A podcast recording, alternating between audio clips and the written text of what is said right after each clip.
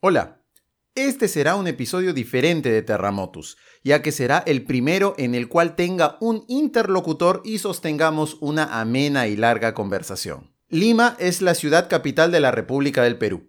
Se encuentra situada en la costa central del país, a orillas del Océano Pacífico, conformando una extensa y populosa área urbana conocida como Lima Metropolitana flanqueada por el desierto costero y extendida sobre los valles de los ríos Chillón, Rímac y Lurín. Según el censo peruano del 2017, Lima cuenta con más de 8.5 millones de habitantes, mientras que su aglomeración urbana cuenta con más de 9,5 millones de habitantes, es decir, el 30% de la población peruana, cifras que la convierten en la ciudad más poblada del país.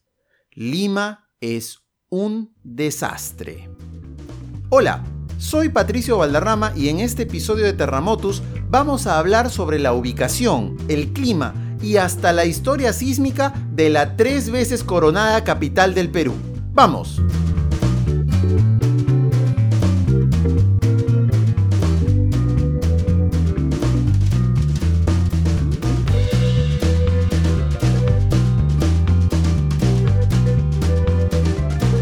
Estamos en otoño y esta estación en Lima solamente significa una cosa, cambios. Tenemos días soleados, días nublados, amaneceres lluviosos, mediodías cálidos y esto solo hace que el ánimo de la flora y fauna de esta ciudad se ponga cada vez más sabroso. El corazón de este capítulo comenzó con un tuit mío, en el cual señalo que durante una mañana de mayo del 2019, en pleno otoño, Toda la costa peruana estaba despejada y con un agradable sol, menos Lima, la ciudad sin sombra. Fue ahí donde me animé a soltar una teoría tipo What if? o en español, ¿qué hubiera pasado si? Esta idea rezaba de la siguiente manera. Ya que el conquistador Francisco Pizarro fundó la ciudad de Lima en el mes de enero, en pleno verano, seguramente eran semanas muy cálidas y de un clima agradable, pero eso cambiaría radicalmente cuatro meses después, donde se encontraría con un clima nublado permanente, muy húmedo y frío. Pienso que Pizarro se sintió estafado por el clima de Lima. Entonces, ¿qué hubiera pasado si Pizarro fundaría la ciudad de Lima a 300 kilómetros al sur de su ubicación actual? Por ejemplo, donde ahora está la actual ciudad de Ica, tendríamos 350 días de sol al año, dos ríos que nos alimentarían de abundante agua, un gran desierto para expandirnos y varias ventajas más. Quizás utilizaríamos la energía solar como fuente primaria de energía o la energía eólica quizás para aprovechar los poderosos vientos paracas. Esta fantasía me llevó a tener una hermosa conversación con mi gran amigo Gastón Gaviola del Río, quien es un reconocido periodista de larga trayectoria en Perú y varios países latinoamericanos, pero además es una referencia obligatoria en temas históricos, de desastres naturales y hasta de guerras. Con ustedes, el primer invitado de Terramotus, Gastón Gaviola, y el tema Lima, la caótica ciudad sin sombra. Esta historia comienza eh, a raíz de, un tuit mío justamente, ¿no? en el cual yo muestro una foto de, esta Lima gris, toda nublada, ¿no? de, panza de, burro. Panza de burro. Eso lo puso Ricardo Palma, ¿verdad? Sí, eh, claro. Lima lo horrible es de Ribeiro, pero Panza de Burros de Ricardo Es de Ricardo Palma, ¿no? Y entonces, este, lo curioso es que ese, ese mismo día eh, yo vi la imagen de satélite en la cual se veía básicamente toda la costa del Perú despejada, menos Lima. ¿no? Lima, Lima con su, con, su microclima de nubes ahí atracadas por la, por la bahía de Paracas, que es lo que impide que los vientos del sur se lleven las nubes, ¿no? Y ahí fue donde yo planteé la pregunta, ¿por qué Lima está donde está? Que debe ser uno de los lugares más feos de, la costa, más, más, más hostiles, cuando si Pizarro se hubiera movido 300 kilómetros más al sur, hubiéramos estado en, el desierto de Ica, alimentados por el río Pisco y por el río Ica, ¿no? En una pampa mucho más amplia. Tenían los acueductos hechos por los Nazca, además. Por supuesto, ¿no? Claro, este, una, una zona, digamos, eh, con un puerto que sería el puerto de Paracas. Una bahía espectacular. Ya, ya no sería reserva, evidentemente, ¿no? Este, entonces, eh, Gastón, cuéntanos eh, más o menos lo que tú me respondiste, ese, ese, ese tuit de manera tan generosa. ¿Por qué Lima está acá? A ver, vaya primero, luego de saludar a, a toda la gente que tengan la deferencia de escucharnos. Por delante que yo no soy historiador, yo soy periodista, entonces no, no vayan a creer que lo que yo digo está escrito en piedra, pero sí me he dado el trabajo, como cualquier eh, periodista por formación, yo analizo información y le trato de dar forma. Y yo en algún momento me hice la misma pregunta que tú. Y resulta que cuando llegan los españoles, hacen, eh, llegan por el norte, evidentemente, fundan primero Piura, de ahí se siguen de frente porque de Piura sale que la cabeza del imperio era Cusco, se van hasta el Cusco y le dicen, bueno, si esta es la capital del antiguo imperio que estamos conquistando, necesitamos nuestra propia capital. Claro. Y se van de nuevo para el norte, pero no se van para Lima, ¿A dónde ¿Sabe? se van? a Jauja. Y le ponen Jauja por el país de Jauja. Si han tenido la oportunidad de ir a Jauja, tiene un cielo azul anil espectacular, Hermoso. tierras de labrío magníficas, agua dulce, acceso a, a caminos que te pueden conectar a la selva o a la costa. Pero la gran obsesión de Francisco Pizarro y de sus eh, camaradas, de sus asociados, lo que quedaba de los 13 del gallo, digamos, Sí. era acceso al mar. La obsesión de ellos era estar con- conectados con la península ibérica, con, con España en ese momento, porque desde ahí es de donde venía todo el auxilio. Hay un- un- una carta incluso cuando manda a Pizarro a, a pedir auxilio vía Panamá, porque de Panamá se llega hacia el Atlántico, Claro. la ruta era de costa peruana de Pacífico, atravesar por lo que es Colombia y de Panamá a las Europas, decía, no, cuando le pide al rey nuevas tropas y nuevos víveres, Pizarro luego la tremenda mortandad que le generaba el clima, las enfermedades y los propios, la propia resistencia inca, le dice, no, mire, señor gobernador, mírelo bien por entero, que allá va el recogedor y aquí queda el carnicero, porque era una carnicería lo que se vivía acá. Entonces, eso te da una idea de la necesidad de mantenerse conectados con la península. Necesitan muchos víveres, muchos hombres, caballos, medicinas, tecnología, eh, eh, como la pólvora los mosquetes en ese tiempo. Y dijeron, bueno, Jauja es bueno, pero no da la costa. Nos mudamos para, para la costa y a la altura de Jauja, para la costa que tenemos, la bahía de Chorrillos, la bahía de- del Callao. Lima, que es lo que conocemos ahora, que tienes eh, agua dulce, que es el río Rima, que baja desde la serranía, al norte tienes el río Chillón, al sur el río Lurín, Sí. y dijeron, bueno, este, ¿y con cuál de los tres nos quedamos? Se quedaron con el del medio porque Lima, que es la- lo que te comentaba en, en ese famoso tweet, tienes la defensa natural, que es eh, el pack de San Lorenzo con, con el Con- frontón. con el frontón, las islas. Claro, que te permite una entrada y una salida de la bahía bastante segura porque podías, como que se ponía, hay, hay vestigios, eh, vigías, incluso alguna pieza de artillería para protegerte. Luego se construyó el Real Felipe, porque los piratas, sobre todo holandeses, les encantaba pasear por acá. Ah, era una época de piratas esa. Claro, ¿no? Era... ah, si, si no lo sabes, lo- los que te escuchan, eh, te cuento que en la isla San Lorenzo hay un cementerio de piratas holandeses, del pirata Jean Leclerc, que vino a atacar el Callao y el Real Felipe le dio lo suyo. Es más, hay muchos cementerios en, en el- en la isla San Lorenzo, hay un cementerio pre-inca, están los muertos de la escuadra española que vinieron a combatir el 2 de mayo en el combate del Callao. Ya. Todos los muertos de la escuadra española están ahí. Están los muertos de la escuadra chilena cuando durante la guerra del Pacífico se bloqueó el Callao. Todos sus muertos están ahí. Están los muertos de tifus, de una peste tifus Ya. que nos atacó. Y hay una pequeña pequeño cementerio de la colonia china, me parece también ahí. En la isla. En la isla misma. Y además tienes este cementerio pirata, que hasta hace unos 15 años, posiblemente a principios de siglo quizás, las fotos, este, si es que no las han quitado, deben de estar aún en internet, podías ver algunos cuerpos que ya por la erosión estaban semi desenterrados Ya. y veías por el tipo de clima que hay ahí, eh, cuerpos de los piratas momificados con las babas rojas No coloradas. te puedo creer. Y como en las películas con esos polos a rayas blanco con celeste, sus pantalones de a raya de la canilla, en- los zapatos mocasines,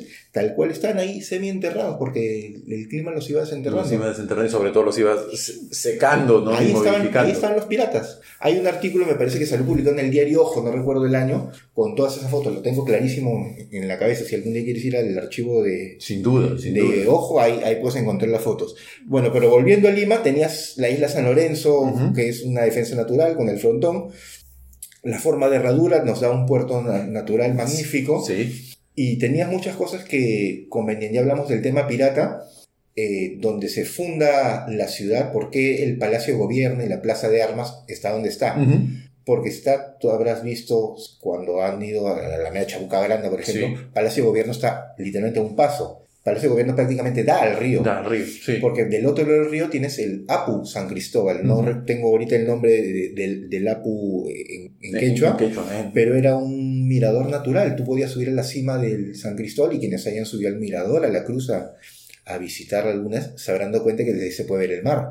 Claro. Entonces tú plantabas ahí un equipo de vigías y te avisaba con horas de anticipación la llegada de una escuadra pirata de ataque. Entonces por ese lado también te, te aseguraba Sí, en la capital. Y por eso, como en la mayoría de ciudades, nuestra plaza mayor se llama Plaza de Armas. ¿Tú sabes por qué es Plaza de Armas? Cuéntame. Porque cuando se suena la alarma, digamos, de un ataque pirata, todo el mundo va a la Plaza Mayor a que les entreguen armas para defender la ciudad. Se abre el cabildo, se abre la casa de gobierno y, se entrega armas. Y reparten los mosquetes y. Exacto, y, claro. y lanzas, mosquetes y, y- y bayonetas. Y por eso se llama Plaza de Armas. Porque ahí se guardaban las armas, o ahí, Y ahí se, se repartían, repartían las se armas. repartían las armas. Fíjate cómo está construida la plaza de, de- nuestra Plaza de Armas. Tienes los cuatro poderes opuestos uno al otro. Frente ¿no? a frente, sí, Claro, tienes el poder político, que es la Plaza de Armas, perdón, el poder El político, que es Palacio, Palacio, Gobierno. sí. Al frente tienes el poder económico, que son las galerías comerciales. sí. Al otro lado tienes enfrentados el poder religioso, que es la catedral. Catedral. Y al frente tienes el poder del pueblo, que es la casa del, del La gobernador. casa del gobernador, claro. Y es el modelo europeo de los cuatro poderes Por enfrentados. supuesto, ¿no? Y yo, yo me imagino cuando, cuando Pizarro llegó y vio la, el, el valle del, del río Rímac, lo habrá Una sentido, maravilla. sí, mu- muy parecido quizás al valle del Sena en Francia. Claro, Una- mira las grandes capitales Sí, europeas, ¿no? Eh, Roma, eh, París, Sí, exacto, ¿no? están al pie de un río. Una planicie con un río seguramente con meandros, quiere decir eh, zigzagueante. ¿no? Que cambia Roma, recuerda, le decían, era la villa de las siete colinas. la villa de las siete colinas, que ya no queda ni una de esas, de esas colinas. Sí. Algo así, la verdad, no, bueno, Pizarro era eh, un hombre de, de extracto, no era un hombre de mundo. sí. Te iba a decir, posiblemente en alguna vez en peregrinación a Roma haya visto, pero no creo que haya ido No a Roma. antes mucho, sí, por- por la historia que nos cuentan de él. Claro.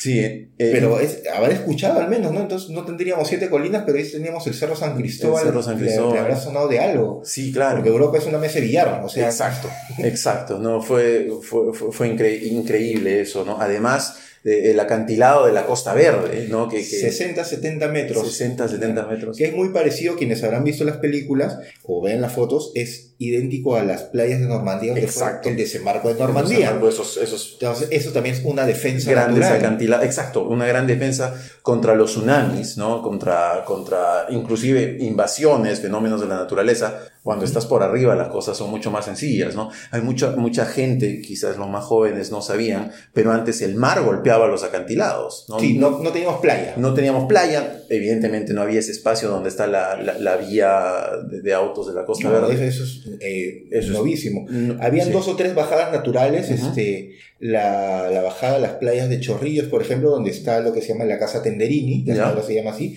era una bajada natural, la bajada Armendaris era Ujú. otra bajada natural, y entre ambas bajadas estaban es, eh, filtraciones de agua dulce, Claro, que eran los famosos chorrillos. los chorrillos. Por eso es que Barranco se llama por el barranco y Chorrillos no, no, no, había, no le pusieron mucha imaginación al tema y Chorrillos por, por los chorrillos ¿no? de agua dulce. y que ya justamente nos la tomamos.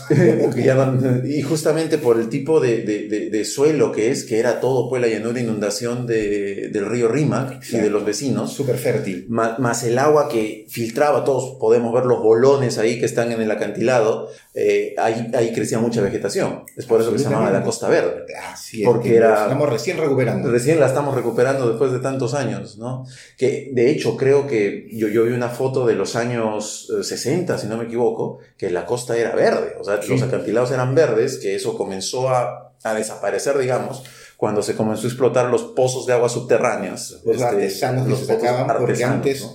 era, hablando del centro de Lima, que era la Lima de, de Pizarro, tú hacías tu casa y hacías un pozo en tu casa. El famoso pozo de Santa Rosa, por ejemplo, de los deseos, el pozo de agua del convento. El pozo de agua, de ahí, de ahí tomaban el agua para Exacto. tomar, o sea, era... Porque teníamos estas napas freáticas de, de agua dulce, Sí, además. sí, sí, sí. Que, que en, Lima, en Lima eran muy abundantes. De hecho, de hecho hasta ahora se, se usa esa tecnología en algunos distritos para extraer agua. ¿no? Es, eh, es, es parte de, del plan de la empresa de agua, digamos. Qué Eh, así todavía funciona. Te todavía. pregunto ahora yo a ti, y Patricia, ¿qué, ¿qué nos pasó? ¿Qué le pasó al río Rímac, por ejemplo? Las primeras crónicas te hablan que ahora te puedes ir a, a Lunahuaná a conseguir camarones, pero antes tú sacabas camarones, te ibas a hacer las corridas a la Plaza de Hacho y podías sacar camarones con la mano del río Sí, Rímac. claro, claro. ¿Qué, qué, qué Y pasó? ahora lo que sacas es una infección si metes la mano. Exacto, sacas una necesidad de antibióticos única del, del río Rímac. Este, ¿Qué pasó? Que comenzamos a vivir muy pegado a él y, y- y- y lamentablemente, se,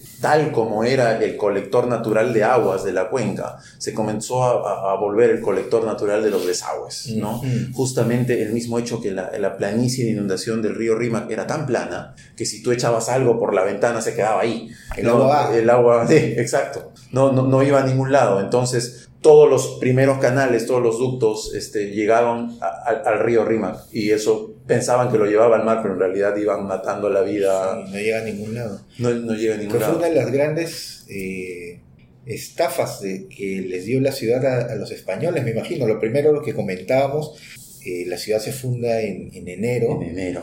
Que tenemos un clima lindo, el cielo es azul. 18 de enero, que dicho sea paso, es el día de mi cumpleaños. Por eso nunca me voy a olvidar. Ajá, con la ciudad de los reyes, es así. Sí, y, y- y justamente, bueno, lo comentábamos antes de iniciar la, la- la grabación, era que existen, eh, existen crónicas, existen por lo menos evidencias básicamente encontradas en los núcleos de hielo encontrados tanto en el Nevado Huascarán por la expedición Thompson que se hizo muy cerca de los años 80, como en los hielos de la Antártida, ¿no? que alrededor de los años 1530 Ya. tuvimos un gran niño, un, un niño quizás mayor que el del ni- 81-82. En escala mundial, te Es un refieres. niño mundial, un niño a escala mundial que, Wow. que, que dejó marca en, en lo- los hielos, son el registro fotográfico de la atmósfera. Eso, tú podemos saber, gracias a eso, podemos saber cómo, cómo era la, la temperatura y el clima hace 2.000 o 3.000 años. ¿no? Entonces, pienso yo que cuando los primeros expedicionarios y cuando llegaron a,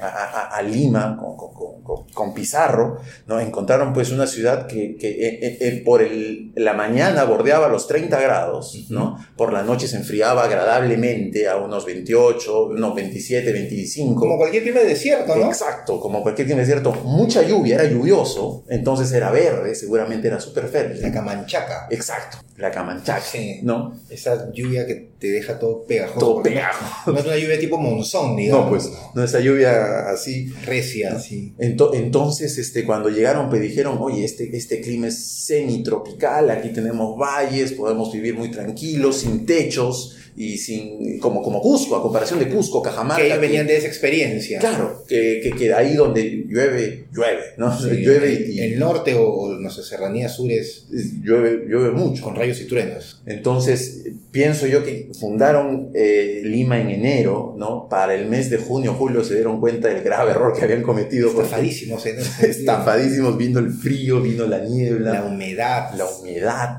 Sí, Yo me imagino la de asma que les debe haber dado a los conquistadores. Terrible, ¿no? el frío este Sí, que, claro. que, que cala los huesos y normalmente después de, de- de un gran el niño viene un episodio de la niña que es que el mar se super enfría Así es. y, y fue básicamente el invierno que tuvimos el 2018 el- el- un invierno duro, ¿no? El, el- el invierno del Recuerdo, 2018, sí. que, que es el último que hemos tenido, no fue un invierno bastante duro, el verano fue frío, no sé si te acuerdas el verano del 2018. Sí, recuerdo los reportajes en- todos los noticieros Sí. en Gamarra, la gente quejándose de, De- claro, de que no se había vendían polos. Sí, claro, ¿no? Porque hicieron los polos. Entonces, yo me imagino a los pobres conquistadores, seguramente en esa época todavía en, en, en- en carpas, ¿no? En campamentos, Sí. Pre-instalación de la primera casa, el Palacio de Gobierno, todo eso. De adobe, de quincha con De barro. quincha, ajá, pelándose de frío a, a esa hora. Y se llevaron ahí la segunda sorpresa, Patricio, Ujú. ya que hablamos de lluvias, que aquí lo que tenemos es esta llovizna, esta camanchaca, Ujú. pero no las grandes lluvias de Europa, que son las, las lluvias que te limpian la ciudad. Exacto. Lima se dieron cuenta de que era una ciudad llena de polvo, de tierra, porque como no llovía, no se lavaba, No por se lavaba. decirlo entre comillas, la ciudad. No Sí. se llevaban los desperdicios, no, No, se pues. llevaba la tierra, no se llevaba el polvo, no se llevaban los microbios, las pulgas, los piojos, garrapatas. Como pasa en toda ciudad, eh, en España, en Roma, en- en- bueno, en Madrid, en Roma, en Barcelona, llueve mucho, las Y- calles tienen y es el pendiente. y es el servicio público de limpieza. Exacto, todo se lo lleva. Acá tendrían una ciudad, no sé, llena de barro, de lodo, de basura, porque uno es plana, el, el- el- el- el- el suelo limeño es muy, muy, muy, muy arcilloso, entonces se vuelve un fango bien pegajoso. Ya no, los, ya no lo gozamos, evidentemente, porque estamos asfaltados. ¿no? Pero todavía se nota el, es- esta humedad y este, este olor a veces a, a, a- a su- súper húmedo que llega. Es por el suelo, no es por el suelo de arcilla. Tú eres de ahí el, el que nos puede dar cátedra a todos de, de esto, pero tienes razón, el, el suelo de Lima es, es muy diferente a eso y bueno, este, esa fue su idea, ¿no? Fundar Lima acá. Tenían, además hablamos del cacicazgo de, de Taurichusco, que fue muy, muy receptivo a la llegada española. Teníamos también de cercanía el, el oráculo de Pachacamac, Pachacama, que era muy importante ¿no? en, la, en, la, en la Que- cosmovisión que era- andina. absolutamente Sí. importante. Hay algunas personas que dicen que era el segundo centro de peregrinación más grande después del Coricancha, de- de Coricancha. Cusco. Te soy sincero, les repito, yo no soy historiador, pero recojo lo que a mí me han contado, lo que yo he podido recoger. Y el oráculo de, de Pachacama, que es una figura de, de madera eh, bellamente labrada, era visitada por todo el mundo, por, Por todo el los, mundo, ¿no? es más, el Japacñán Ujú. Inca pasaba hasta el oráculo. Quienes hayan estudiado en la Universidad Católica o quienes hayan dado, se dado una vuelta por San Miguel, camino del aeropuerto, por San Marcos, habrán visto, sobre todo recuerden la Católica, unos, la parte que le dicen la huaca, son unos muros altos que, tend- eh, que hacen un camino de no más largo de dos o tres metros, que es parte del Japacñán. O sea, si tú sigues ese, esos muritos de adobe de la Universidad Católica, sigues caminando, vas a llegar a, bueno, hubieras llegado Hubieras llegado al a Pachacamac. y si seguías bajando por el sur, llegabas al señorío de Chincha, de Chincha. que era el, el señor eh, aliado principal de, de los incas, que tenía una flota de balsas inmensa, Inmensa, que fue el primer contacto náutico, digamos, de, de los españoles, y este señor de Chincha negociaba con Spondylus, se dice que hasta lo que ahora es Panamá. O sea, llegaban las, claro, para Wow. que te hagas una no era cualquier cosa, era una señora flota de, de barcos que tenía este señor. Y si llegas a conversaciones con los españoles, tenías también ya solucionado algunos temas relacionados al mar, ¿no? De, de pesca, comunicaciones. Sí, Y ahí lo tienes. Qué interesante es, eh, es- es- es la historia de, de Lima, ¿no? Y, y- y justamente eh, eh, increíble que una conversación tan hermosa salga de un tweet, de una, de una idea. Sí, Yo decía, me encantó. si hubiéramos puesto la capital en, en Ica, ¿no? La- la- Lima estaría en Ica. Bueno, tendríamos sol, tendríamos este, sol casi 300, 340 días Yo he vivido en Ica y, y estaríamos en 30, 32 grados. Ah, claro, 36 también en verano. ¿no? Utilizaríamos la energía solar de otra manera, bueno, Sí. ¿no? Y, y- y fue un, un- alguien, un seguidor en, en Twitter que me dijo, pero tendría, nos, nos hubiéramos tenido que soplar un terremoto el 2007, ¿no? Y ahí fue donde Twitter veniste y dijiste, pero aguanta, acá también tenemos terremotos. Y qué terremoto, ¿eh? Ah. Cuéntanos. Lo, eh, ayúdame con el año, es en 1746. 46. Sí. Muchas gracias. Lima vivió, no un terremoto, vivió un cataclismo. Sí. Si se tradujera a, a las escalas actuales, la más eh, conocida en estos momentos, la que es más familiar con el público, es la escala Richter. ¿no? La escala de, magnitud de momento Richter, claro, sí. Es la más comercial, si lo quieres decir de alguna forma. la que más entiende. Sí. sí. Eh, sería entre los nueve, quizás superando los, los grados. háganse una idea, el terremoto de Pisco fue 7.9 y que, que la gente entienda, de 7.9 a 8 no es un punto. No es un punto, son 30 puntos. Así es, o sea, Sí. es una escala... eh, Logarítmica. así es una escala logarítmica. No es como en tu regla que del centímetro 1 sigue el centímetro 2, no. Exacto, no. O sea, háganse una idea, si de eso fue 7.9, un terremoto de 9, como le digo, fue realmente apocalíptico, de escalas bíblicas. M- Más o menos 3.200 veces de energía liberada. Más energía liberada. o sea, 3.200 sí. veces. Es un dato que, que no lo tenía. Y para que se den eh, una idea, teníamos aproximadamente 120 manzanas en todo Lima. Era del tamaño de la punta, ahora punta, posiblemente o- una villa Una pequeña villa, en la sí. ahí en Los Reyes. De esas, a las 10 y media de la noche, de una noche de octubre de ese año, tembló la tierra y de las 120 manzanas quedaron en pie 24. Pucha. 24 manzanas en pie y de los 60.000 vecinos que tenía Lima, ahí nomás murieron 20.000. Uno de cada tres limeños estaba muerto dos minutos después que terminó tierra. El terremoto este se sintió hasta Cerro de Pasco, se sintió hasta. Trujillo y afectó casas eh, y edificios, o sea, que se cayeron por el norte hasta Barranca y por el sur hasta Cañete. O sea, mira de lo que estamos hablando y por supuesto con tsunami. Por supuesto. Te cuento que ese terremoto inclusive se sintió en Brasilia y se sintió en Santiago también. Atravesó la cordillera, atravesó el continente. Muy fácilmente, sí, sí. Eh, Generalmente este tipo de movimientos lo hemos podido ver en los recientes ocurridos en Sumatra y en, y en Chile, tienen la potencia para detener la rotación de la Tierra.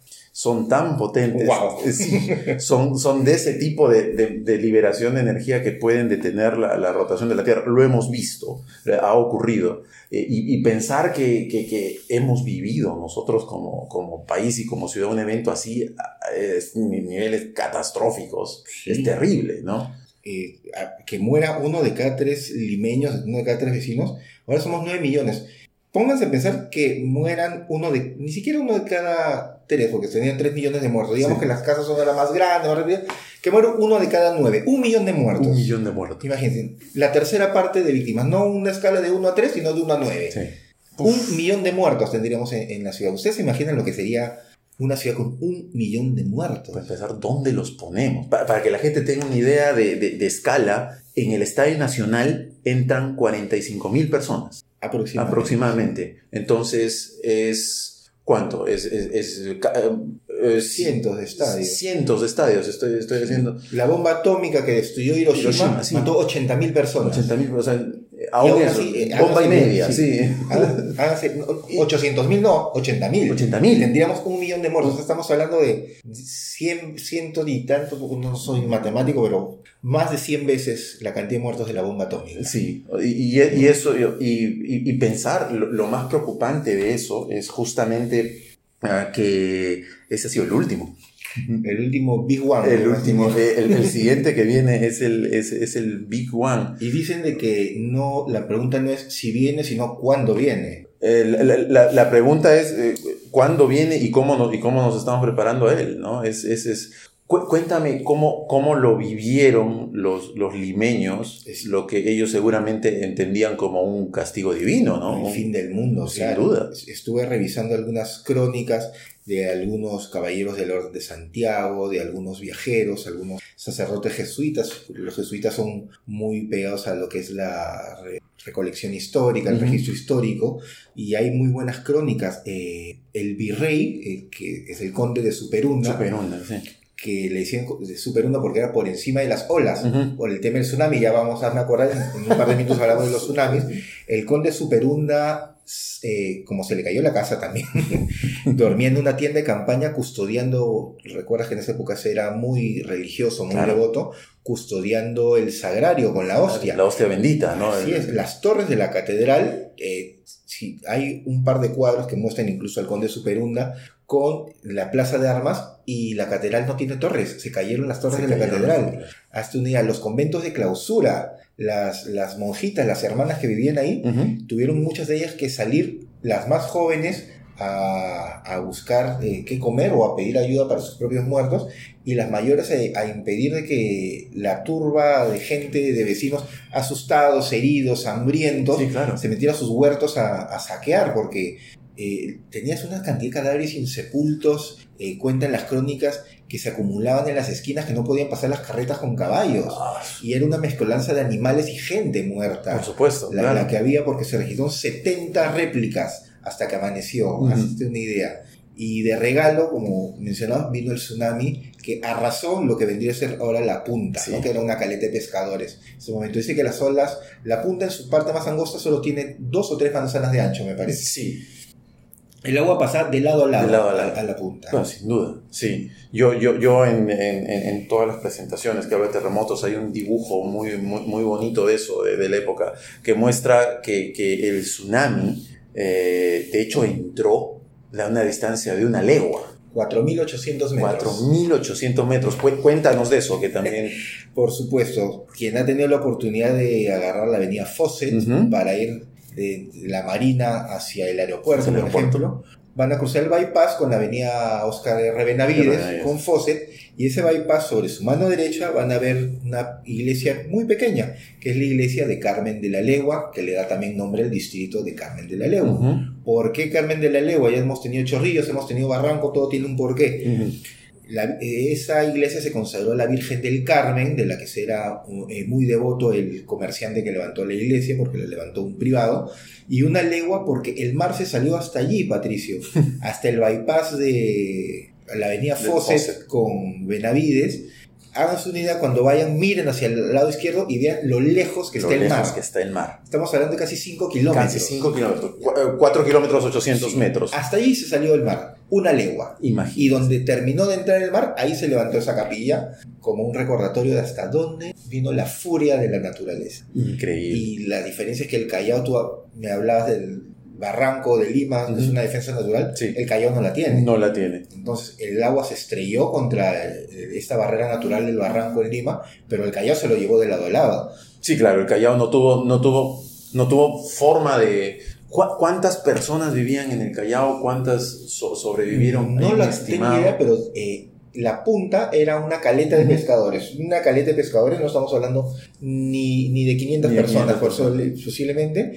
Y es posible que si las olas cruzaban de lado a lado, Sí. si el terremoto fue a las 10 y media de la noche, eran pescadores que no tenían mayor, este, digamos, formación militar o, de supervivencia ante desastres. No Un alto conocimiento del mar, eso sí, Sí, pero que te agarren a las 11 de la noche, pues un, un maretazo y no debe haber quedado nadie vivo. no verdad. debió quedar mucha gente. ¿no? Sí, es, es- eso es sorprendente. Cuéntame, ¿por qué le decían el, el- el Marqués de Superunda? El marqués de Superunda, porque Superunda es, viene de los latines sobre las olas, ¿Ya? que significa que el marqués eh, venció a esas olas, Mm, porque se logró evitar que el tsunami destruyera Lima. Lima. No tengo exactamente aquí el dato de, del cómo lo logró, pero lo logró. Eh, es, es- el, el terremoto eh, afectó con el tsunami al Callao, pero gracias a Dios no afectó a Lima, pero aún así la ciudad quedó destruida. Eh, Por supuesto. el resto del siglo se demoró Lima en, en sanar. Y cómo es la vida, ¿no? Este, 120, 130 años después de, ese gran, de esa gran desgracia, vino la batalla de Lima. Sí. Ya no fue contra las fuerzas de la naturaleza, sino contra las fuerzas de un ejército. Sí. Y nuevamente Lima, bueno, Chorrillo fue quemado, Barranco fue destruido, Miraflores saqueada. Sí, claro. Y bueno, Lima se tuvo que levantar por segunda, por segunda, Por vez de segunda la vez. Así que ahí está la respuesta que si nos hubiéramos tenido que comer el sismo del 2007 en Pisco, bueno, Lima tampoco la tuvo tan fácil. Tan fácil, no, no, no- estamos en, en- número, so- sobre todo considerando de que el terremoto de 1746 efectivamente ha sido el último, entonces tenemos demasiados, varios cientos de años acumulando la energía exactamente, el silencio sísmico. Y en la región, dime, Patricio, aprovechando tu experiencia, ¿hemos tenido algo parecido en Chile quizás? Sí, sí, por supuesto. De hecho, todo, todo gran terremoto que hemos tenido en, este- en la era moderna, digamos a partir de los años 70, que se conoce la teoría del silencio sísmico, todos han sido, se puede decir, predecidos por la ciencia. Ya. Eran zonas donde se sabía que ya había una alta acumulación de energía y que se iba a liberar en cualquier momento.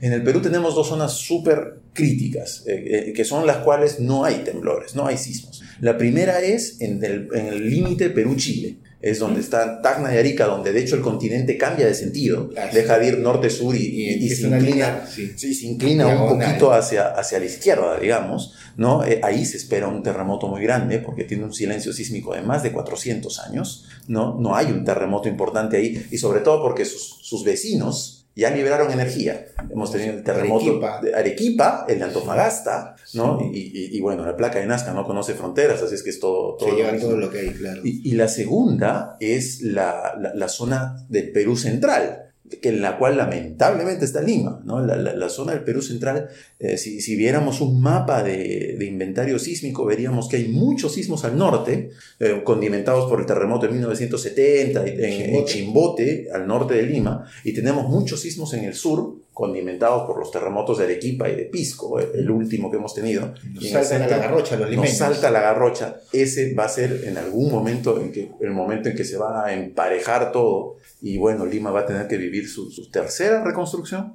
Dios, sería- Dios quiera que no sea tan grave. Acá entro yo como periodista y te pregunto yo a ti, ¿tendríamos una tasa de mortandad tan alta como la del cataclismo de 1746? Quizás no. Quizás no. eh, Uno de cada tres limeños uno- muertos. Uno de cada tres limeños es demasiado. Se, se- se estima, eh, de hecho yo fui miembro de- del grupo en el cual se hizo el escenario de riesgo para la, la- la ciudad de Lima y se estima que por lo menos podríamos llegar a las 70.000 víctimas, que eso es un montón. Recordando que el terremoto de Pisco tuvimos 652. Fatalidades. Eh, fatalidades. Entonces, tener 60.000 víctimas es un problema aquí en Japón, en Australia, donde sea. Es, es, es, es enorme. La cantidad de camas que necesitarías, Exacto. si es que estarían operativos los hospitales para que, empezar. que, que- que para empezar son, de- después de la guerra con Chile, no creo que muchos hospitales ya estaban durante la guerra con Chile, ¿no? Algunos. El- Tenemos grandes hospitales modernos, el Rebagliati, El hospital de los empleados, el hospital eh, más grande y a nivel nacional me parece que es el más moderno, tiene unos equipos Lo es. modernos, y sí. aún así está colapsado. está colapsado, sí, claro. Eh, tienes algunos hospitales un poco más antiguos. El Loaiza El sí es un hospital bastante antiguo de modelo francés, Sí. eh, de la época del- de la Belle Époque.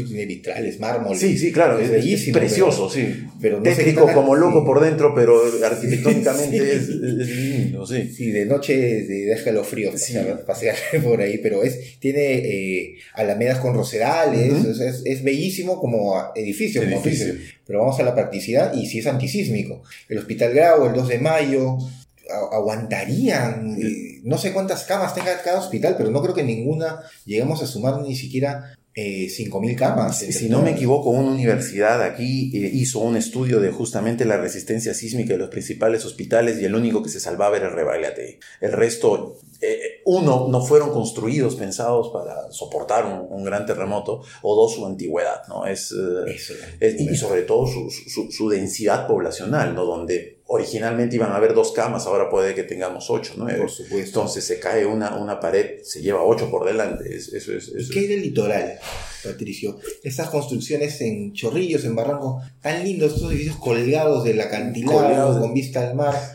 Esos, esos edificios me dan menos miedo porque para tú colgar un edificio de, de- de un barranco necesitas un arquitecto que lo haya diseñado bien y un ingeniero lo suficientemente valiente para, construirlo, para anclarlo, todo eso. Entonces, eh, digamos que muchos mucho me preguntan, oye Patricio, pero ¿por qué en Chile, en los terremotos, los edificios no se caen? La norma de construcción es buenísima. Yo te digo, la norma peruana es mejor, es más exigente. Si tú levantas tu edificio de 20 pisos, necesitas un montón de papeles y de registros y de seguros y de cosas. Acá somos muy exigentes. El problema es que no se cumple. Entonces, a mí no me da tanto miedo edificios como el Arcomar, que es una obra de la ingeniería preciosa, que está anclada al mar por abajo y, y se autosostienen, ya hacen equilibrio, todo eso. Me da miedo las casitas de autoconstrucción. Esas de que yo, yo me caso, soy inmigrante, llegué a Lima, ¿no? Este, Y no te molestas ni de pedirle al municipio un, un No, no, permiso, ¿no? claro, Para que no. Defensa Civil vaya y vea tu casa. Sí, po- porque es más fácil, te, te detiene la obra y te pone una multa. Entonces es más fácil pagar la multa y sigues con la, con la, con la obra, ¿no? Entonces es levantamos un piso, de ahí este, dejamos los fierros ahí colgados, inclusive le ponemos botellas para que Sí, no se oxiden. Sí, sí, sí, ¿no? un clásico. Crece, crece, crece la familia, crece... Le crece regalas la- a tu hijo el segundo el piso. segundo piso. Le contratas a su propio maestro de obras que levanta al, Pum. a su aire. se- se- segun- se- segundo piso y, y- y tercero para que venga la suegra y al final en el cuarto hacemos un tendedero, ¿no? Y en realidad lo que tú estás haciendo es poniendo una casa sobre otra. Entonces, al momento de que venga el, el terremoto, el movimiento de vaivén, estos edificios grandes, altos, van a moverse en una armonía, ¿no? Los, los edificios bien Como espigas de trigo, digamos. Como espigas de trigo. Mientras que esta casita de cuatro pisos autoconstruida, cada piso va a vibrar en una, en una frecuencia su distinta. aire, claro. Y eso va a colapsar indefectiblemente. El problema es que Lima se hizo así. Después de la... ¿Cuándo comenzó la gran migración a, a Lima? Con la años- reforma agraria. Con la reforma agraria. Con Velasco, sí. Con Velasco. Los lo, 70. Lo que comenzó con, con una invasión de un arenal. ¿no? o sea, yo llegaba, ponía mi bandera El Perú, Salvador. mi estera, se ha convertido en una zona me- ni siquiera urbana, metropolitana, que tiene malls, tiene bancos, tiene todo, pero también tiene viviendas peligrosamente construidas. Eh, lamentablemente el acceso a los materiales de construcción de calidad aquí es difícil. Entonces comprar un ladrillo, un, un, un quincón, un ladrillo Claro. de muro es muy caro, mientras que tienes el ladrillo pandereta De hornito. de hornito ahí que te compras el, el, el ciento creo que está a 25 o reciclados, ¿no? Tú Los compras un edificio y los, y los ladrillos más pintones, Más pintones, los, los más enteros. usar, claro, Sí, sí. Los más enteros, ¿no? Entonces, el, el ladrillo pandereta, que es, que es ese ladrillo con muchos huecos, ese ladrillo muy delgado con muchos huecos, ese está pensado para muros de parques o para, para una casita de una mascota. O sea, en, en, en, en Europa los usan mucho justamente para, para hacer pequeños muros para que un animal no pase o no cruce. Lim- Limitar tu jardín con el vecino. Limitar, exacto, ¿no? Un- en vez de poner una cerca de madera, que en una zona lluviosa se, se, se- se pudre y la tienes que botar, pones tu murito muy delgado, inclusive en, en cualquier momento de emergencia, si te pones fuerte lo puedes tumbar, ¿no? Porque, o sea, no, no tiene columnas, nada, está pensado para eso, no para construir casas. Y acá tenemos edificios construidos de eso, una vuelta por la avenida Bancay. Y, y vemos este, obras de, de la ingeniería peruana de, de un metro de ancho y, y- y cinco pisos de alto. Eso es lo que condiciona mucho el escenario para, para Lima, este, frente al, al terremoto que seguramente nos, nos recordará a, a- a 1746 y cómo, cómo lo vivieron nuestros, Los que Nuestros sobrevivieron, para empezar. los que sobrevivieron, lo duro que lo pasaron. ¿Cuánto tiempo demoró Lima? eh? Entramos al siglo XIX todavía con algunas partes de Lima en, en- en ruinas. Dicen las crónicas de la época de, de estos escritos que consulté que si bien el terremoto fue, me parece, la tercera semana de octubre. Lima tembló hasta noviembre. Sí, claro. Y tembló fuerte. Las réplicas continuaron no solamente durante la madrugada, te repito, fue a las diez y media el sismo, sino que tembló durante los días siguientes y subsiguientes. Yo he tenido la oportunidad, como periodista, de haber estado en el terremoto de, de Ica del Ujú. 2007 Sí. y tal cual. A, a mí un- un- una réplica me agarró en vivo. Uy. A los dos, tres días. Ya, O sea, sí, claro. Te Eh, digo, la tierra seguía temblando cuatro o cinco días después. El 5.9 seguramente que fue la réplica más fuerte que a mí me agarró en Pisco Playa. Yo, no yo estaba haciendo mi trabajo de geólogo también. Ya. Entonces los dos estábamos en, la- en- en la misma trinchera haciendo lo Ya, nuestro. Nos, nos asustó a los dos el A mismo, los dos fue. el mismo sismo. Con, con decirte que el, el- el sismo de Pisco, el 7.9, tuvo más o menos dos- 2000 2.300 réplicas Wow. y tembló dos años. Entonces, si lo ponemos en la misma escala logarítmica, el, el gran magnitud 9 de, de Lima ha debido tener unas 9.000 réplicas y se han debido sentir por lo menos 5 años. Imagínate, son 5 años Cinco años temblando. temblando. Y en cualquier momento, boom, así, Ahora dime, en esa época las casas se hacían mucho con caña brava, con quincha, con barro. ¿Es antisísmico este material? Porque te repito, las, las torres de la catedral que están hechas con, con piedra en, Ujú. en parte, se cayeron. Sí, Pero yo he escuchado, por ejemplo, que el sitio más seguro de toda Lima en esa época eran las catacumbas de la iglesia de San Francisco. ya. que es la- el sitio más antisísmico de Lima. Dicen que las catacumbas de San Francisco y la fortaleza Real Felipe Sí. Se parte la tierra en dos antes de que se caiga. Antes de que se caiga. Sí. Sí, claro. ¿Qué pasa? Que cuando tú construyes una, una pared de adobe y quincha, eh, eh, eh, en teoría son ligeras. ¿no? Entonces, durante un gran movimiento comienzan a bailar como, como, como el pasto frente al viento y llega un momento en que se fracturan y finalmente colapsan, pero al, al tener un solo piso no pesan. Entonces, si se te cae una pared de, de- de quincha, de, las clásicas, me refiero a las de la, la- la época colonial, eh, posiblemente tú tenías altas probabilidades de salir por debajo. Porque era quinche y un estucado de yeso. Un estucado de yeso, ¿no? En, en- en cambio, nuestras con- construcciones actuales son, a veces le ponemos ladrillo, pandereta, así, y para reforzar la estructura le ponemos una columnota de cemento enorme que debe pesar unas 4 o 5 toneladas. Eso es lo que va a aplastar las viviendas. Y eso es lo que, claro. Eso, eso se vio en Pisco, eso se vio en Tambo de Mora, ¿no? Paredes muy delgadas. Uno, uno siempre me pregunta, ¿qué es lo que soporta el peso de una casa? Y la gente piensa que son las columnas. Es un error. Lo que soporta el peso de las casas son las paredes, que son las que amarran las columnas. Entonces, si a ti te fallan las paredes, queda un huesito bailando en cualquier sentido Un costillar. ¿no? es un costillar, se fractura y el techo se viene abajo. Y eso fue lo que, lo que causó gran parte de las víctimas en, eh, en Pisco y en Pisco Playa, fue porque las paredes eran de muy mala San calidad. Andrés, Tambo de Mora. San Andrés, Tamo de Mora, este, San, eh, San Tupac Amaru, ¿no? Sí, lo recuerdo. Ten- estaban en un suelo arenoso, el suelo arenoso frente a un sismo se comienza a comportar como un líquido, eh, un fenómeno que se llama licuación de suelos, y las paredes, o sea, una casa que lo único que se puede agarrar es en sus paredes, fallaron y se cayeron. ¿no? Eso, es, esa va a ser la, la- la- historia que, que nos Y toque eso vivir. cuesta vidas. Eso cuesta vidas, y eso nos cuesta vidas, muchas vidas.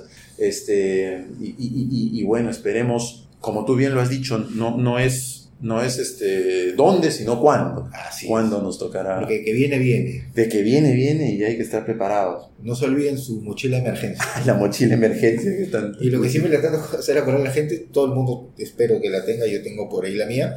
Si la armaste, fíjate que no hayan vencido las cosas que le pusiste adentro, ¿no? Y- y- Puedes tener una lata de atún que del 2017, que a veces el atún te saluda de adentro. Sí, claro, ¿no? y te termina con una salmonela terrible. ¿no? Gastón, te agradezco muchísimo por esta Un conversación. gusto, pues, ha sido encantador estar acá, Y, Patricia. y- y- y que, y que se repita, te lo agradezco mucho y, y bueno, hasta la próxima. Hasta la próxima. Gracias a todos los que han tenido la deferencia de escucharnos. Adiós. Gracias por seguir y escuchar este episodio de Terramotus. Ya estamos en los principales servicios de podcast como Apple Podcast, Spotify, Pocket Cast, Radio Public, Anchor y varios más. Encuéntranos y dale seguir para que no te pierdas un nuevo capítulo. No olvides de seguirme y mandar tus comentarios y preguntas a mis redes sociales tanto en Twitter como en Instagram como arroba patricio bechica. Hasta la próxima. Chao.